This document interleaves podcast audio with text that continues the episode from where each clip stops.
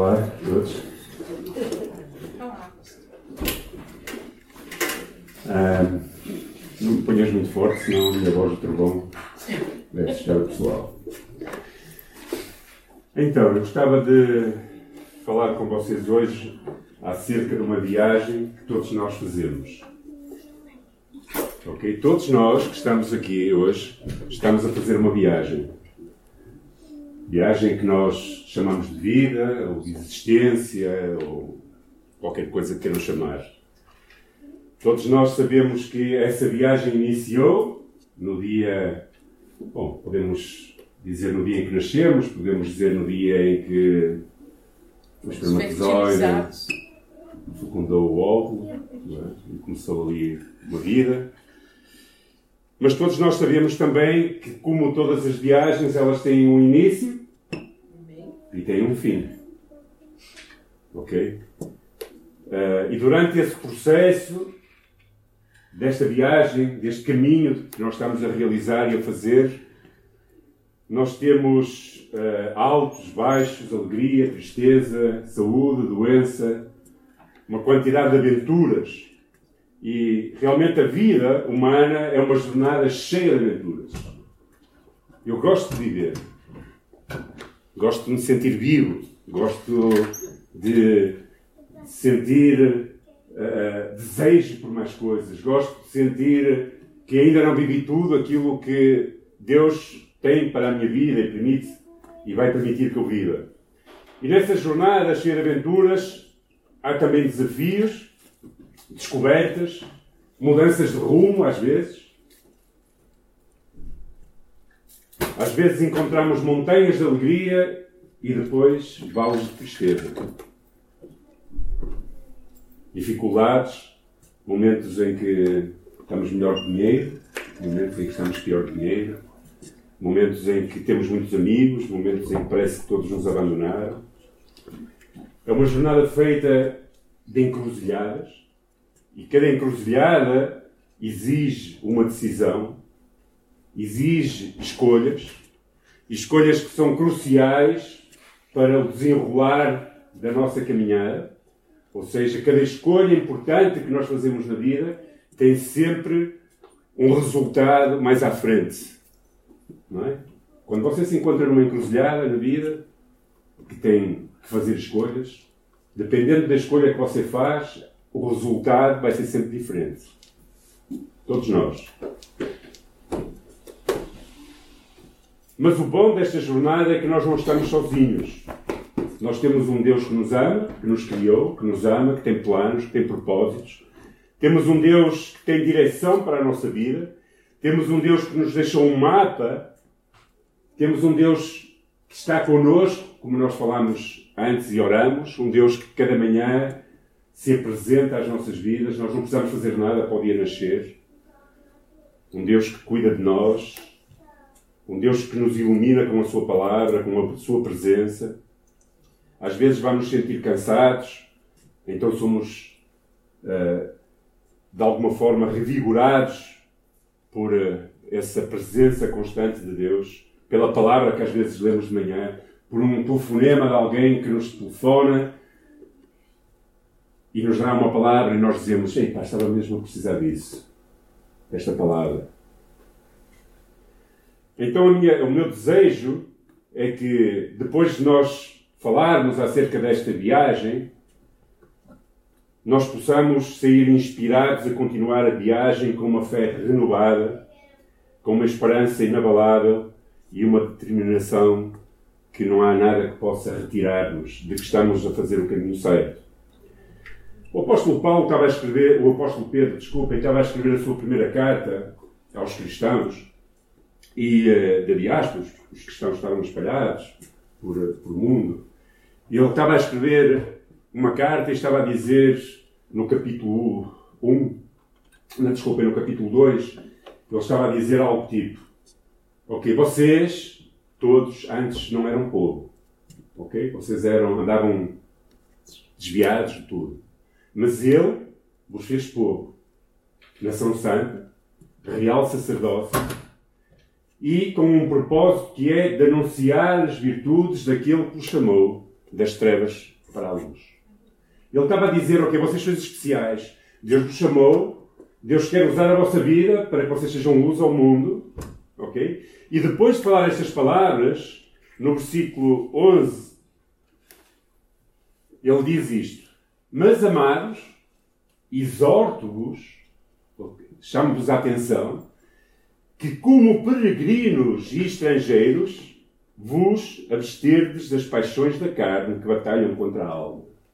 Depois de ele dizer, vocês sois um povo especial, uma nação santa, real sacerdócio, escolhidos por Deus, para levar glória às nações, para mostrar aquilo que Deus fez nas vossas vidas, ele diz, mas tendo cuidado. Eu exorto-vos que vocês vivam como peregrinos e estrangeiros. Porque esse é o grande problema que nós temos, ou um dos grandes problemas que nós temos. É que nós sabemos que nascemos, nós amamos viver, a maioria de nós, a não ser que tenhamos algum problema depressivo ou qualquer coisa, algum, alguma coisa que realmente uh, está a perturbar demais, mas nós esquecemos-nos muitas vezes qual é o nosso destino final. E então, né, no meio desta caminhada, nós começamos a encher-nos de paixões que vêm das coisas que nos rodeiam. Bem, elas começam dentro de nós, ok? e os nossos olhos atraídos a tudo o que nos rodeia. E muitas vezes, e infelizmente, essas paixões começam a batalhar contra os desígnios e os propósitos de Deus para a nossa caminhada. E isso começa a amargurar a nossa vida, a entristecer-nos, a cansar-nos, e a vida começa a perder o brilho que tem que ter. Porque um cristão, apesar de todos os problemas que tenha, ele tem que ter brilho, tem que ter luz, ele tem que ter alegria dentro dele. Eu sempre digo, e há pouco tempo estava a pregar numa igreja e disse: se alguém quiser falar acerca das dores deste mundo e das dificuldades na vida, eu tenho mestrado. Eu posso falar com vocês sobre a minha própria vida e sobre tudo o que eu tenho vivido até hoje. Mas jamais, jamais eu me arrependi de dizer um dia: Senhor, estou aqui, sou um pecador um perdido, e quero te entregar a minha vida. Então essa alegria que nasceu dentro de mim nesse dia se tem mantido e sustentado a minha vida ao longo de, de todos os dias que eu tenho vivido. Nas, nos vales profundos, nas tristezas, mesmo assim, eu tenho alegria que vem de dentro, que vem do Senhor Jesus. Então o grande problema é que nós esquecemos muitas vezes que somos apenas peregrinos e estrangeiros. Nós estamos num caminho para um lugar diferente e enchemos a nossa alma cheia de coisas que nos fazem perder a alegria da vida cristã. Eu gostava de explorar três pontos essenciais que nos podem ajudar a compreender melhor este caminho, esta jornada, de acordo com a vontade do Senhor. E a primeira coisa que nós precisamos ter atenção nesta peregrinação é a bagagem. Ok? Qual é a bagagem que nós carregamos na nossa vida? Há muitas pessoas que, lançados nesta grande aventura, nesta jornada que é a vida, sabendo que são peregrinos, eles não se preparam e eles viajam como este homem. Ok? Cheios de malas, pesados, não se conseguem mover, não se conseguem mexer. E é importante nós percebermos o que é que nós carregamos na nossa vida. Porque senão a peregrinação torna-se impossível. Quando nós viajamos, eu durante muitos anos viajo nas férias para ir à Espanha, minha esposa é espanhola, em Málaga, e principalmente quando a minha sogra ainda era viva, nós ficávamos a aproveitar, a minha esposa queria aproveitar o máximo de tempo possível nas férias para estar com a mãe, que nunca estava durante o ano.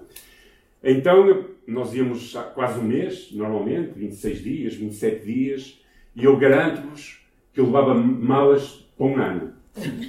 Ok? Literalmente. E eu levava uma mala pouco maior que esta. Uma mala pequena daquelas, troca. É? Mas a minha esposa e as minhas filhas levavam malas e malas, porque principalmente a minha esposa tinha coisas e coisas e coisas. E posso-vos garantir que no final dos 20 e tal dias que eu lá estava, para aí metade das coisas não tinham sido usadas. E nós fazemos isso com a vida.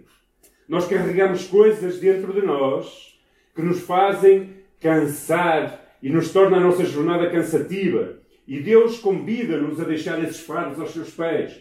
Por isso o Senhor Jesus disse, a certa altura, em Mateus capítulo 11, versículos 28, 29 e 30, Vinde a mim todos os pés cansados e sobrecarregados, e eu vos aliviarei. Ele diz: Tomai sobre vós o meu jugo e aprendei de mim, que sou manso e humilde de coração. Achareis descanso para as vossas almas. Porque o meu jugo é suave e o meu fardo é leve. Então nós não precisamos andar a carregar coisas que não temos que carregar. Nós temos que ir até ao Senhor Jesus e dizer: Senhor, ensina-me a pegar o teu jugo e, e, e, e o teu fardo que é suave e leve.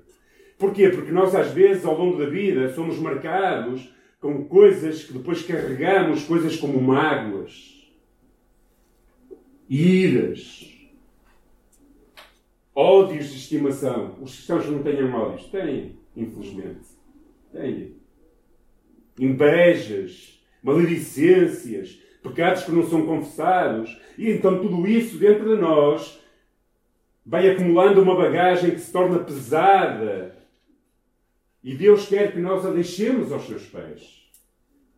Eu vejo pessoas que às vezes não conseguem ter alegria na sua vida cristã porque estão cheios de amargura. E a palavra de Deus diz: Cuidado, não haja em vós raiz de amargura que os faça tropeçar a vós e a muitos outros. Pessoas que não se conseguem libertar dessas bagagens e depois tornam-se amargas e a vida torna-se pesada. E claro, há pessoas que nos fazem mal que, merecem, que mereciam que nós não as perdoássemos. Mas sabem, Carregar mágoa e falta de perdão é como tomar uma pílula de veneno todas as manhãs à espera que outra pessoa morra. Quando isso está a fazer mal em nós mesmos. Há pessoas que não merecem ser perdoadas. Vocês acham que aqueles que estavam a matar Jesus na cruz mereciam ser perdoados?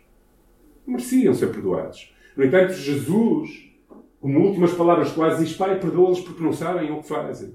Será que nós merecíamos ser perdoados?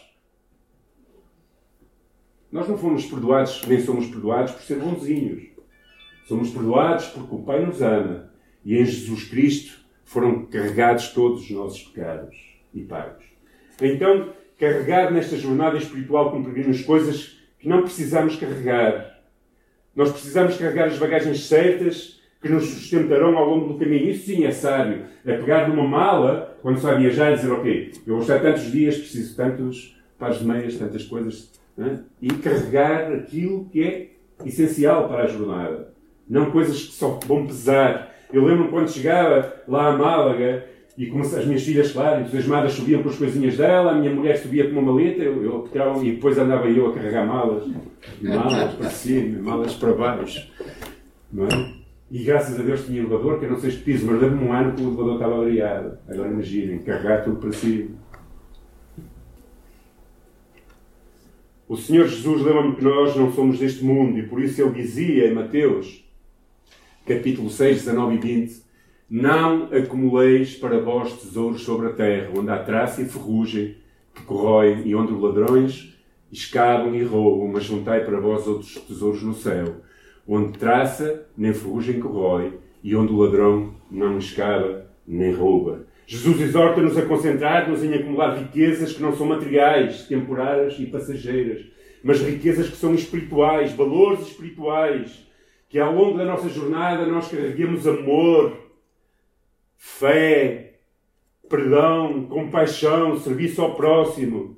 Que nós sejamos dispostos a deixar tudo aquilo que nos amargura e nos faz pesados e deixar para trás tudo isso para que possamos verdadeiramente investir naquilo que é espiritual.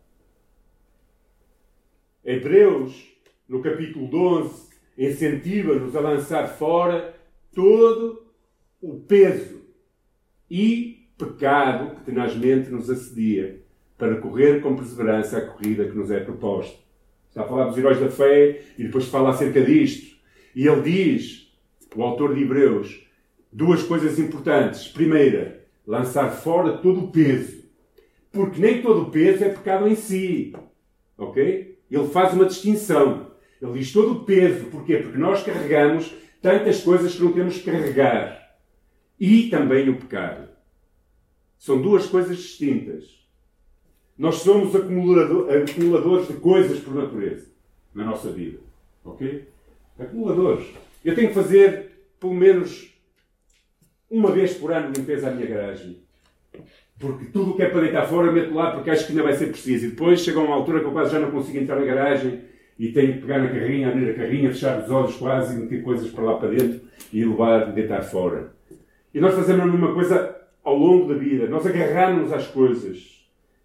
Quando na verdade nós temos é que olhar para Jesus Cristo, olhar que temos uma carreira para a frente e que não precisamos carregar esses pesos.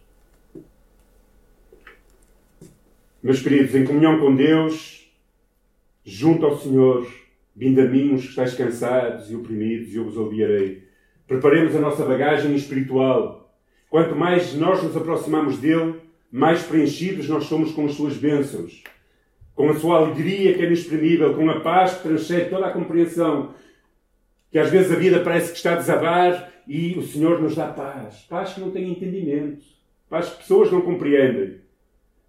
E a esperança de uma vida eterna na Sua presença.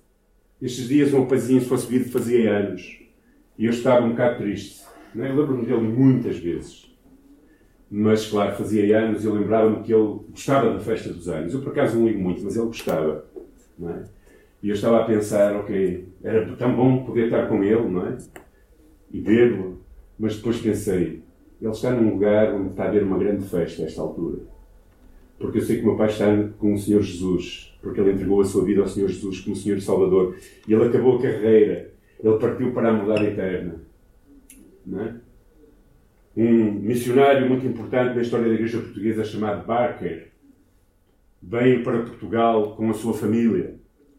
Ou veio à frente da sua família. Não, sei, eu, eu acho que ele veio sozinho e estava a decorrer a Segunda Guerra Mundial. Já foi no século passado, está bem? Estava a decorrer a Segunda Guerra Mundial. E então ele mandou vir depois a sua, a sua família, a mulher e os filhos, num, num barco. E o que é que aconteceu? Isto foi. Uh, eles estavam a vir um submarino. Ao contrário. Estavam a ir. Prontos, algo assim. Ok. Sim, estavam a ir para lá, exatamente. Estavam a ir para lá e isso tem lógica na história. Na história que é mesmo verdade. Então estavam a ir para lá e o submarino bateu, aquele, afundou aquele barco e morreram todos.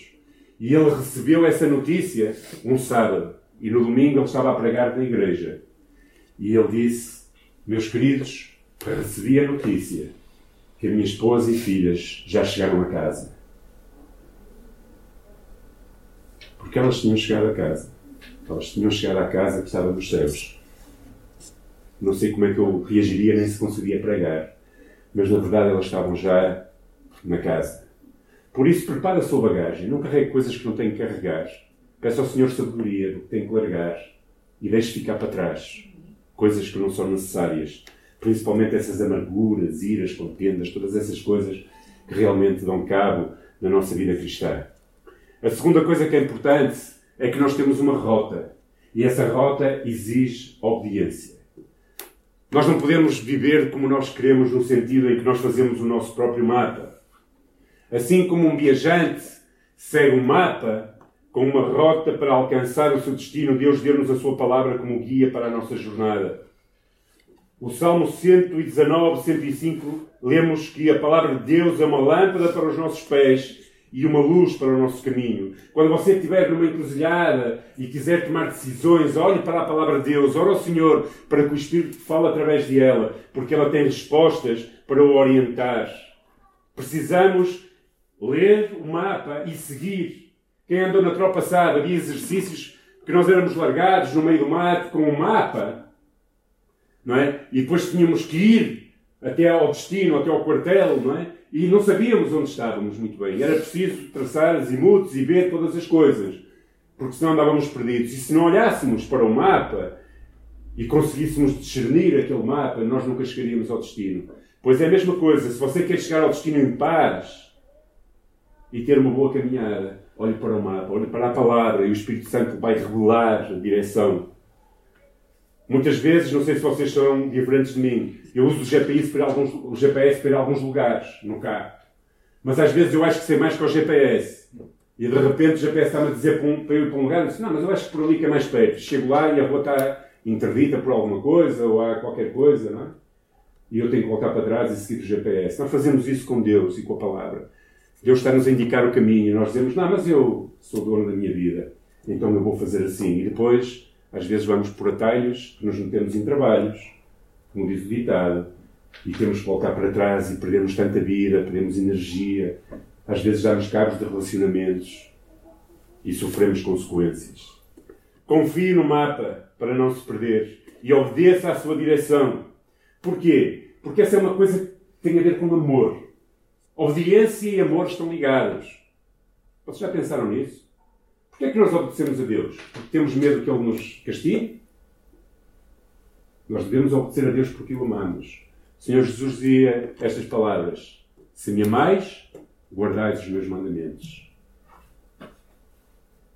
Se nós amamos o Senhor Jesus, nós guardamos o seu mapa, nós seguimos aquilo que ele nos diz. Porquê? Meus queridos, as nossas escolhas têm consequências e a desobediência resulta no afastamento de Deus e em consequências tantas vezes dolorosas na nossa jornada espiritual. Um desviozinho aqui, se você desviar numa, numa linha reta, um pouquinho, um metro, em direção àquilo que está a apontar, você vai acabar quilómetros de distância, passar uns quilómetros à frente. E nós fazemos tantas vezes isso. Por isso, devemos escolher por amor obedecer ao Senhor e aos seus princípios para as nossas vidas. Tudo o que a Bíblia diz como orientação para nós é para o nosso bem. Tudo. Porque Deus não quer mal para as nossas vidas. E saibamos que as nossas escolhas têm sempre consequências. Consequências. Imagina um avião que está no piloto automático. Enquanto o piloto automático está ativado, a viagem é tranquila e segura. Mas se o piloto automático é desativado e o, o, e, e o piloto não estiver atento, o percurso torna-se turbulento. Corre sérios riscos de haver um, um incidente aéreo e até de cair. E nós, muitas vezes, não queremos que Deus nos guie com o seu GPS e queremos andar por a nossa própria vontade e nos distraímos e depois acontecem acidentes. Desobedecemos a Deus, escolhemos seguir a rota da desobediência em lugar da rota da obediência que é delineada pela palavra de Deus. E quando fazemos isso, estamos a escolher fazer uma viagem mais segura quando nós obedecemos a Deus. Amém? O povo de Israel teve que aprender isso. E às vezes nós temos que aprender isso, depois o importante é que nós aprendamos. E, e, e quando andamos com, com a cabeça na parede, quando batemos num beco sem saída, nós dizemos: Eu fui tão ignorante em desobedecer a Deus. Mas temos a oportunidade de voltar para trás e depois seguir o caminho de Deus. Mas se nós obedecêssemos, evitaríamos muitas vezes muitas dores na nossa vida. O importante é que nós possamos aprender com os erros. E uma coisa, é o terceiro e último ponto, que a mim me estimula, é sempre pensar que o destino é a minha pátria celestial. Eu às vezes ponho-me a imaginar, quando chegar ao fim dos meus dias, espero que o Senhor me dê a graça de não ter medo de partir E, e, e, e, saber que quando os olhos fecharem deste lado e o coração parar de bater, eu vou ir para a presença de Deus e vou estar aos pés de Jesus. Não é de São Pedro, ok? São Pedro não tem as chaves do céu. É Jesus Cristo. São Pedro está lá também como outro. É um grande homem de Deus, mas está lá também no, no lugar que Deus tem para ele, na morada que Deus tem, tem para ele. Então imaginar chegar naquele dia e o Senhor Jesus dizer: Bom servo e fiel, fostes fiel no pouco, eu te colocarei agora no lugar que tu mereces. Ser abraçado por Jesus Cristo. Vocês já imaginaram? Ser abraçado por Jesus Cristo. Eu poder beijar Jesus, poder tocar Jesus. Então, nesta jornada, quando às vezes está tão difícil e, e parece que é às vezes a gente até diz, ah, era melhor que o senhor viesse, mas a gente diz que é melhor que o senhor viesse porque as coisas estão difíceis. Quando as coisas estão boas, ninguém diz isso. Não é? Mas é pensar, ok, quando eu partir, eu vou estar com Jesus Cristo, num lugar onde não há mais choro, mais dor, mais enfermidade, mais mágoa, mais tristeza, mais raiva, amargura. Num lugar onde os anjos o adoram, onde milhares de todos os povos, línguas e nações o estarão a adorar. E um lugar que não tem tempo cronos, ou seja, nós não nos atrasamos nem nos adiantamos. O tempo é eterno. Não sei como é que isso é, porque eu não consigo imaginar esse tempo. Como peregrinos, não é fácil, muitas vezes, nós pensar, mas o nosso destino final é pátria celestial. O autor da carta aos Hebreus lembrava isso mesmo quando falava dos heróis da fé.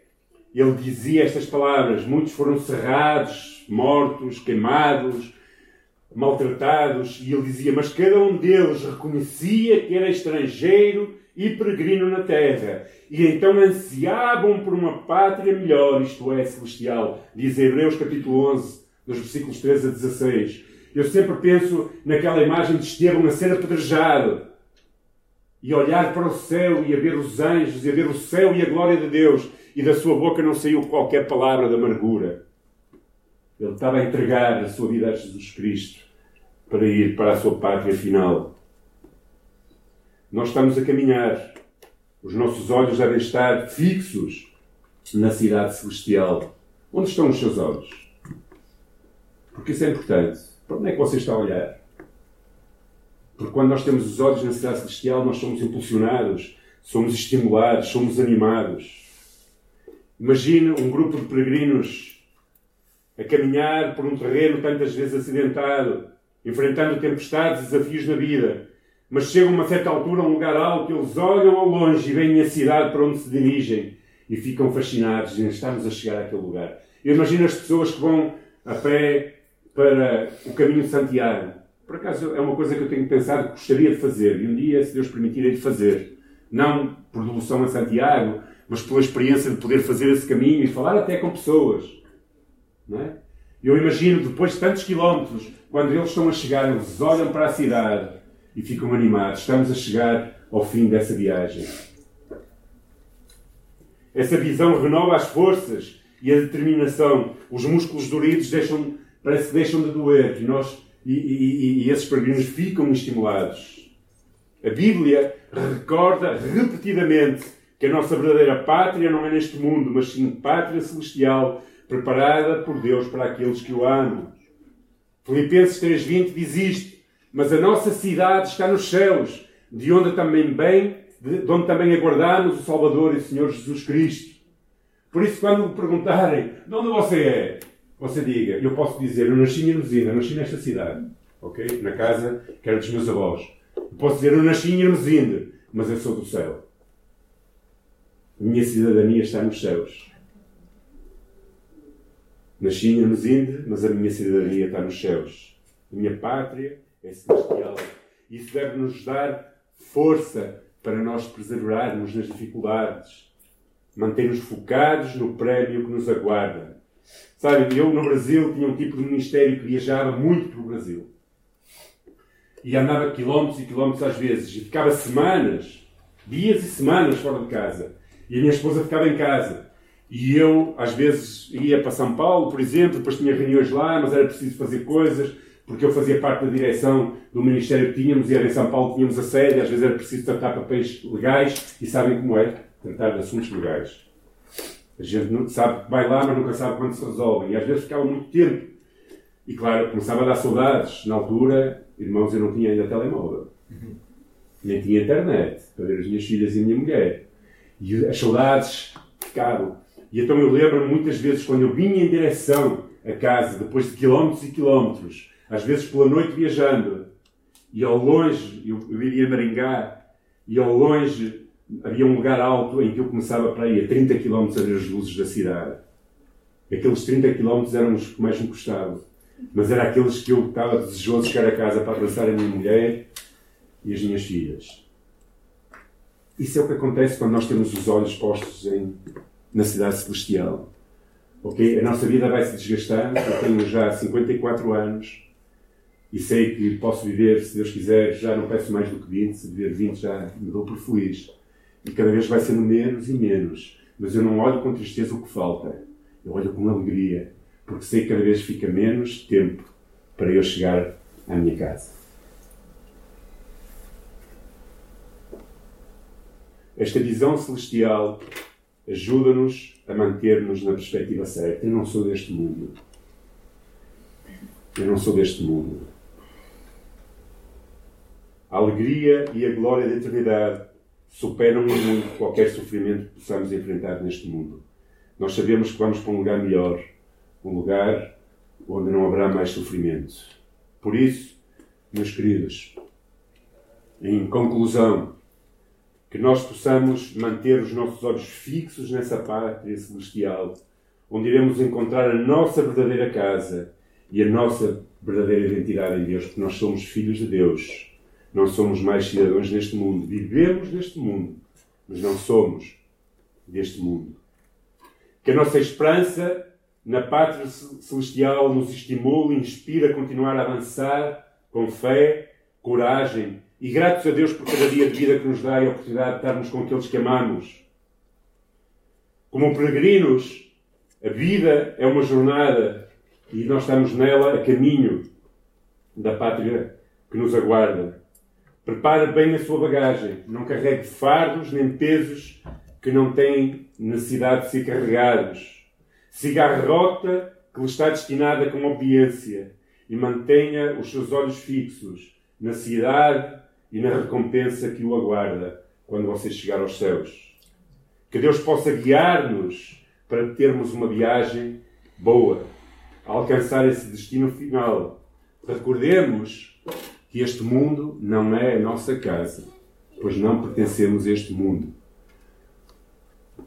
Em 1 Crónicas 29, 15 diz: Nós somos, já eles diziam, os judeus, nós somos estrangeiros e peregrinos na terra como nossos antepassados antes de nós. Nossos dias na Terra são como uma sombra, passam rápido, sem deixar vestígio. Sabem quanto tempo vai demorar a que você seja esquecido por alguém na Terra? Normalmente, três gerações. Três gerações. A não ser que você faça algo fora do comum, que fique registrado na história, para o bem ou para o mal. Não é? A não ser que você seja diferenciado, e acontece em poucas pessoas isso em milhões e, bilhões de pessoas que já nasceram. Quem se vai recordar de si? Vai ser os seus filhos, os seus netos e se chegar aos netos. Eu não sei quem foi o meu bisavô. Eu sei que ele existiu, o meu avô falava dele às vezes, mas, por exemplo, eu nunca falei às minhas filhas sobre ele, falei dos meus avós. E quando os meus netos nascerem, que venham, e quando nascerem, eles, as, minhas, as minhas filhas provavelmente falaram do seu avô, mas eles não sabem quem era. A vida passa rápido. Nós não pertencemos a este mundo, somos estrangeiros. Sou estrangeiro aqui, o céu é o meu destino, deve ser um pensamento que cada manhã você deve pensar: ok, eu só estou aqui de passagem, por isso eu vou viver para a eternidade, focado na eternidade. Por isso, boa viagem, peregrino. Amém?